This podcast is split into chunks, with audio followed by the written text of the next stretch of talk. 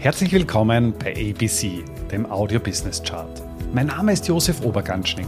Ich bin Vollblutbörsianer und ein leidenschaftlicher Unternehmer. Als Gründer von Ecobono habe ich es mir zur Aufgabe gemacht, das Thema Finanzbildung in die Breite zu bringen und so Deutschland und Österreich aus dem Aktien- und Röschenschlaf zu befreien. Bei ABC, ein Podcast aus dem Podcast-Netzwerk von audiocd.at, stelle ich deswegen Woche für Woche spannende Zahlen und Statistiken aus den Bereichen Finanzmarkt, Wirtschaft und Gesellschaft vor. Heute möchte ich mich mit der Frage beschäftigen, wie lange dauert es, bis du dein Geld verdoppelst. Das hängt natürlich ganz wesentlich von der Performance ab. Das menschliche Gehirn ist aber so gestoniert, dass wir absolute Probleme haben, den Zinseszinseffekt auch wirklich realistisch einzuschätzen. Wenn du beispielsweise 7% pro Jahr verdienst und du dein Geld verdoppeln müsstest, bräuchtest du ungefähr 15 Jahre. Also 15 mal 7 wäre 105 Prozent. Es dauert natürlich jetzt keine 15 Jahre, sondern deutlich weniger, weil du als Investor auch von den sogenannten Zinseszinseffekt profitierst. Das bedeutet, wenn du im ersten Jahr 100 Euro anlegst und das mit 7% veranlagt hast, das heißt eine Performance von 7% erwirtschaftest, hast du nach einem Jahr bereits 107 Euro. Und im darauffolgenden Jahr wird dein Ertrag jetzt nicht mehr 7 Euro betragen, sondern eben 7% von die 107, weil ja dein Kapitalstock schon angehoben ist. Insofern ist es so, dass der Zinseszinseffekt im Laufe der Zeit einfach so richtig zum Greifen anfängt und sich dann doch deutlich von einer einfach hochgerechneten Performance unterscheidet. Stellt sich nur die Frage, wie kann ich das grob abschätzen? Also einerseits performancemäßig beziehungsweise auch Dauer von Jahren, um da ungefähr ein Gefühl zu bekommen, wie lange es dauert, bis ich mein Geld an den Wertpapierbörsen dieser Welt verdoppeln kann. Und hier hat mir eine sehr einfache Regel wertvolle Dienste erwiesen, und zwar ist das die sogenannte Rule of 72. Und genau um diese Rule of 72 geht es heute in diesem Beitrag. Du siehst hier auf der Grafik einmal dargestellt, wie lange es dauert, bis du dein Geld verdoppelst. Und standardmäßig kann man das relativ einfach erklären. Das heißt, wenn du zum Beispiel 7% oder nehmen wir 7,2% Performance erwirtschaftest, dann nimmst du einfach 72, dividierst es durch 7,2 und das Ergebnis ist dann eben 10 Jahre. Und 10 Jahre ist dann einfach genau der Zeitraum, der eben gebraucht wird, bis du dein Geld verdoppelst. Und das ist dann doch deutlich weniger als die ursprünglich anvisierten 15 Jahre. Im Umkehrschluss kannst du aber auch hergehen und äh, für dich selbst sagen, okay, ich habe ein Investment, was beispielsweise 3,6% Performance verspricht Deine Ertragserwartung ist 3,6 Prozent. Das heißt, du kannst jetzt genau die gleiche Methode anwenden, indem du rechnest 72 dividiert durch die 3,6. Dann ist das Ergebnis 20 Jahre.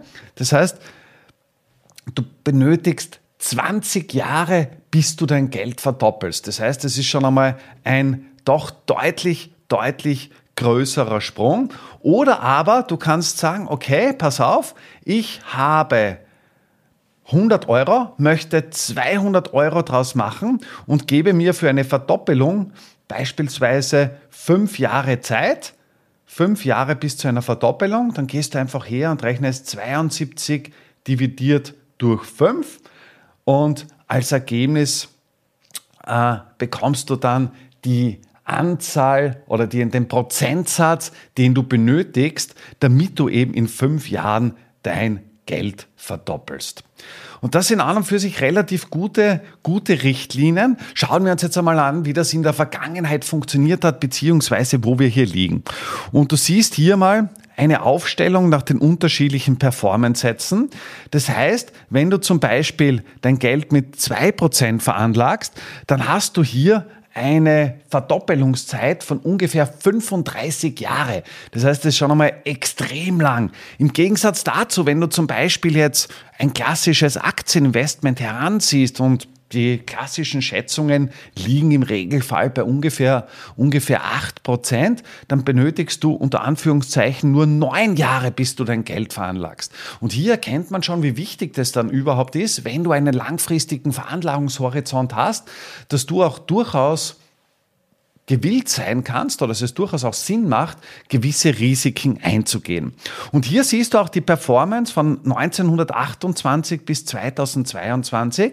Das heißt, wie viel hat man durchschnittlich mit einem Investment verdient. Und hier beim S&P 500 als Synonym für ein Aktieninvestment hast du durchschnittlich inklusive Dividendenzahlungen 11,5 Prozent verdient. Das heißt, in, ja, hier steht's eh, äh, in vielen Fällen, also mehr als 60 Prozent der Jahre, hast du als Investor zweistellige Erträge mit deinem Aktieninvestment verdient. Im Gegensatz dazu, wenn du jetzt sehr risikolos veranlagst, in drei Monats Staatsanleihen, in Treasury Bills, hast du eine Performance langfristig von 3,3 Prozent verdient, was so viel bedeutet, bei elf Jahren hast du ungefähr 6,6 Jahre bis zur Verdoppelung. Im Gegensatz dazu, bei 3,3 Prozent benötigst du 24 Jahre oder 23,5 Jahre, bis sich das Geld verdoppelt. Jetzt ist es aber natürlich auch so, als professioneller Asset Manager spielt der Faktor Zeit eine wesentliche Rolle. Das heißt, dieses Risiko, was du eingehst, um einen Mehrertrag zu erwirtschaften, macht dann natürlich nur Sinn, wenn du eine möglichst lange Veranlagungsdauer hast. Wenn du beispielsweise in einem Jahr oder in drei Jahren dein Geld benötigst, dann macht es durchaus Sinn, auch das Risiko wieder deutlich zu reduzieren. Und hier ist mein ganz klarer Ansatz. Das heißt, mit abnehmender Veranlagungsdauer muss auch das Risiko systematisch reduziert werden, um am Ende des Tages keine bösen Überraschungen zu erleben. Und hier finde ich dann auch noch sehr spannend, die Zeit der Verdoppelung des Geldes, und zwar seit 1995.